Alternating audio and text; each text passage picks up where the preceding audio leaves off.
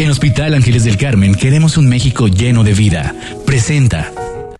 Pues una de nuestras secciones favoritas de la semana tiene que ver con adentrarnos, profundizar en la salud, que conozcas los temas que más te interesan, porque, Rodrigo La Rosa, no hay que buscar información de salud en Internet. Sí, no, Por bueno. favor, amigas, amigos, ¿no? O cadenitas de Si WhatsApp. tienen alguna pregunta o que lo de escriban a Facebook. imagen Jalisco y nosotros vamos con la gente de Hospital Con Ángeles los del Carmen para que nos digan, qué onda con no después ven unas cosas, ¿no? Con los profesionales. Oye, que me duele esta parte de la frente. Tienes cáncer, seguro. Ah, sí, no, no, no. Morirás en los próximos días. Ah, qué fuerte No, estuvo eso. es que así es internet, Qué ¿no? fuertes declaraciones. Es que así es Internet. Así es el Internet. Así es Internet, ¿no? Entonces, uno encuentra lo que busca en Internet. Hoy vamos a platicar de un tema que está tras bambalinas, que no está tan presente en el día a día de los pacientes, pero que seguramente te interesa. Tiene que ver con el papel de la patología quirúrgica en un hospital. Los que están detrás, los que hacen los análisis, las autopsias, eh, los que revisan, eh, eh, digamos, todo lo que tiene que ver para nuestros procedimientos jurídicos. Y hoy lo hacemos con el doctor Alfredo Ávila Toscano que es especialista en anatomía patológica. ¿Cómo estás, doctor? Bien, muchas gracias. Buenas noches a todo el auditorio. Muchas gracias por atendernos. Oye, pues hoy soy Génesis, porque hoy nos vamos detrás del microscopio. Hoy nos vamos realmente a otra área de la, A otra área. de la medicina, a, la- a la verdadera, a la que da el, el diagnóstico. Si usted cree que el patólogo es el que tiene las patas, no. No. No, no, no. Hay que aclararlo de entrada. De hecho, les voy a platicar una pequeña anécdota ver, que nos pasó hace algunos meses. Estábamos en una reunión con algunas gentes que no tienen nada que ver con medicina y de repente, pues mira, él es el, el cirujano, él es el oncólogo, él es el ginecólogo, él es este el médico internista y demás, y él es el patólogo. Y en eso, pues siguió la noche y después dicen, ah, oiga, ¿y me puede dar el teléfono del podólogo? No, o sea, el patólogo no es el que revisa las patas ni el que hace, este, corta uñas, ni mucho menos, sin, sin menospreciar a la gente que a que eso se dedica, ¿no? A Que que eso lo se haga hace. el podólogo, ¿no? El, el patólogo en general es un médico especialista, que el, el- el fundamento de la, de, la, de la especialidad no es otra más que llegar al fondo del diagnóstico y los diagnósticos pueden ser en tres diferentes grandes zonas. Puede ser oncológico si es tumoral, puede ser eh, degenerativo o puede ser infeccioso. Entonces, dependiendo de esas tres grandes ramas, pues es el, el este, ¿cómo se llama? A lo que nos vamos a enfocar. Esas son las tres grandes ramas. Sí. Y tú como patólogo, ¿a qué te enfrentas todos los días? Es decir, ¿qué cosas revisas Eh, todos los días? Nosotros como patólogos dependemos mucho de la gran institución a la cual dependemos. Nosotros en el Grupo Ángeles tenemos la gran cantidad de médicos que tenemos desde otorrinos, ginecólogos, urólogos, oncólogos, gastroenterólogos, todas las especialidades que te puedas imaginar. Entonces el día a día es que te encuentras de todo.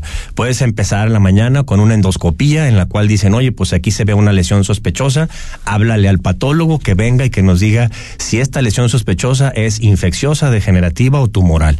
Entonces te dan una pequeña biopsia y el patólogo se convierte literalmente en el juez, ¿no? Porque te dan la biopsia y tú le puedes decir, oye, esto no es suficiente para diagnóstico, necesito más tejido. un pedacito más Necesito grande. más. Oye, ya terminé, ya saqué el tubo, la- el colonoscopio, el endoscopio. Lo siento mucho, pero tienes que volver a someter al paciente a hacer, porque el juez, pues no puedes echar mentiras, o sea, no le puedes decir, parece cuando no lo es.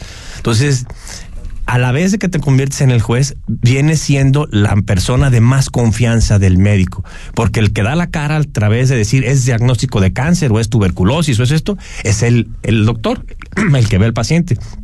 Pero él sabe que está respaldado por ti. Pero el patólogo le da la información para que tome esa decisión.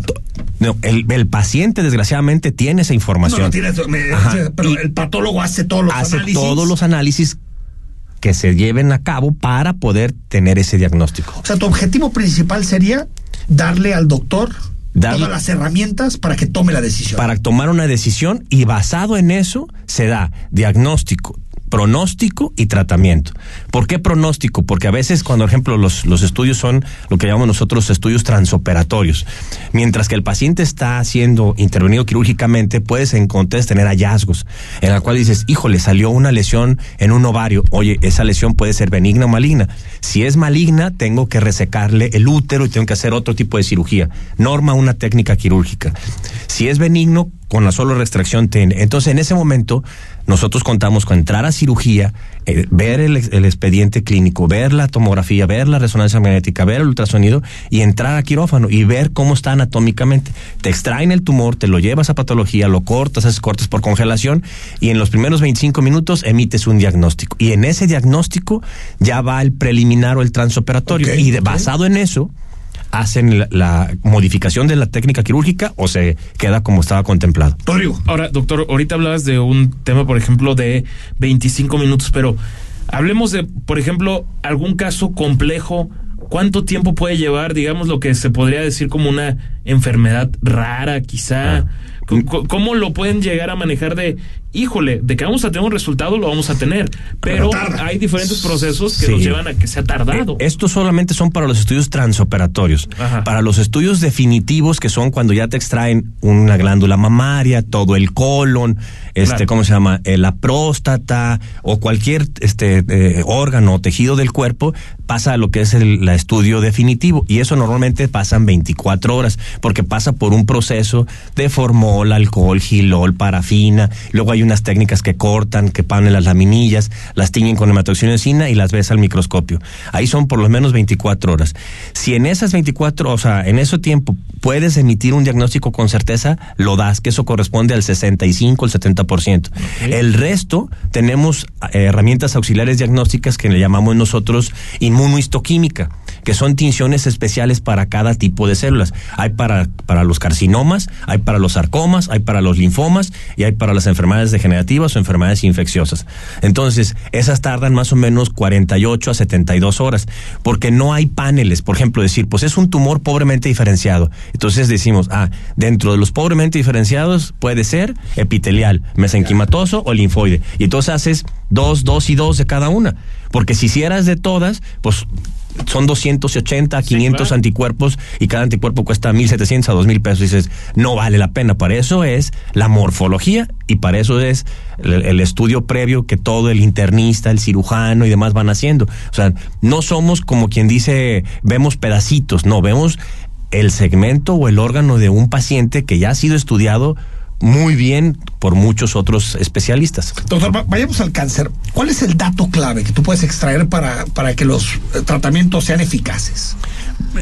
Esa es una extraordinaria pregunta. La verdad que el, Te agradezco. La, la, el dato, aquí, pero el dato más importante eh, sería el, el hecho de tratar de identificar cuáles tumores serían o qué nos indicaría que este tumor podría dar una metástasis, poder prevenir las metástasis, o sea, que todos los ¿Usted tumores no eso desde se está rastreando ya desde el desde el primario, desde el sitio primario del tumor y decir, esta es la característica del tumor primario de mama, de pulmón, de, de colon, de vejiga, de próstata, de y estos tumores pueden dar metástasis, ¿por qué? Porque esta ha sido su característica morfológica y su característica genética.